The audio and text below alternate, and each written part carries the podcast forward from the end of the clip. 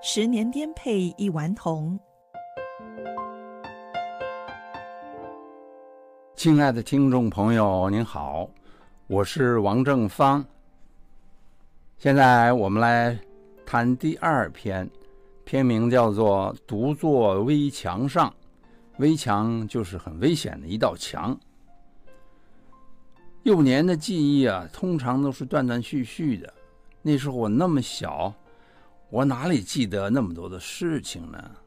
哎，数十年后。我找到了母亲的日记，就是讲当年那段逃难到江西的经历。她在日记上这样写：“这时南京已经陷落了，衡阳到萍乡的铁路又不通，浙赣路只有鹰潭段可以到上饶。现在只有绕道了，从湘乡到安福，再走莲花、吉水、吉安。”都要徒步的那么走，有时候能搭上便车，或者雇独轮车来代步。哎，托儿带幼，其苦可知啊！有一次我们在乡下找不到地方住，住进一间油盐杂货店，老板娘还很优待，把床铺让给客人。可是我这天晚上闻见那咸臭味，终宵不能入睡。次早起来，看见次子正方的小手上，不知道被什么虫子咬了五十多个红点，真使我担心。恐怕是传染病毒。而榻边的父亲，我父亲的字叫父亲，一直呼呼大睡到天亮。我们到了鹰潭，才搭上火车，来到上饶的汪家园。这个村落，居民不多，距离县城比较近，政治部就在这个地方。它已经成为军政的重地了，人口增加了好几倍，房屋自然就不够。先来暂住的已经不足了，我们来到这里更没有容身之地了。村里面唯一留下的只有一座社公庙，社会那个社，那时候无处安身，也只好暂时住下。一晚上非常的冷，次子被冻全身，那是冰冷的，我把他抱在怀中很久才暖和过来。有两首诗，第一首：社公坛庙且容身，右是棉床左灶君。四面通风三面晒，好寒稚子夜惊魂。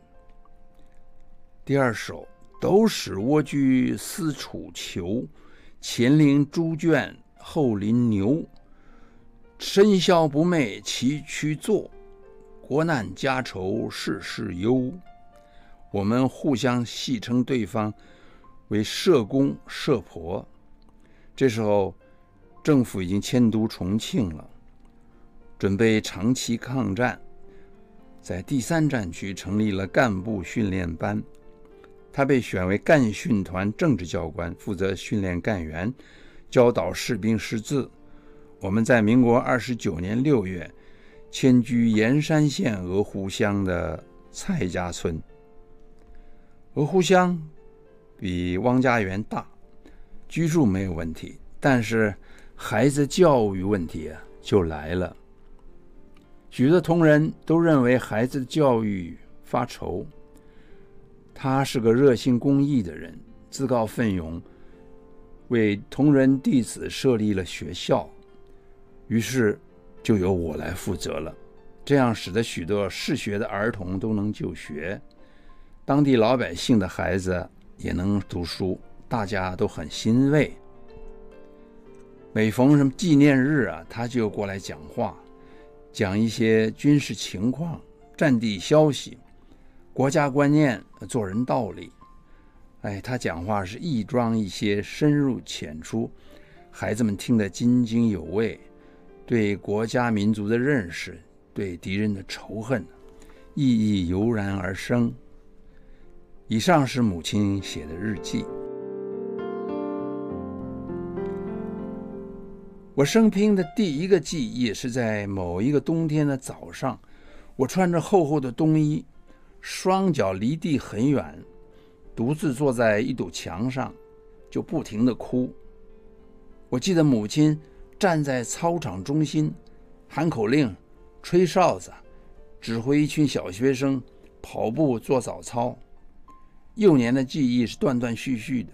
我怎么就会记得这个独坐危墙的画面呢？哎，是因为后来呀，有个学长一再来跟我说这件事情，这件事情就在我的记忆库里面确立起来了。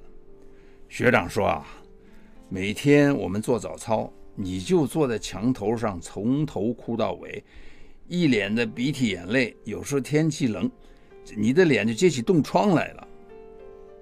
大家解散了。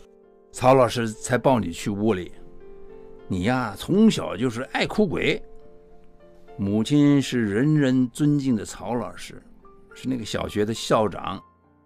他是清早带着全体同学做早操、跑步。刚刚会走路的我没人管，他就把我放在操场边上有一堵不算矮的破墙上坐着。哎，我怕摔下来又不敢动。就只能在那儿哭。后来，哥哥告诉我，我还不会走路的时候，平常在家里也经常的被放在一个比较高的椅子上坐着，不准下来跑。我就在那儿嗷嗷的不停的哭，实在很烦人。母亲的工作很忙，有时候过来指着我说：“住口！”哦，那时候哥哥年纪很小，听不懂什么叫做住口。他听的是漱口，他很奇怪，为什么正在哭的小孩需要漱口呢？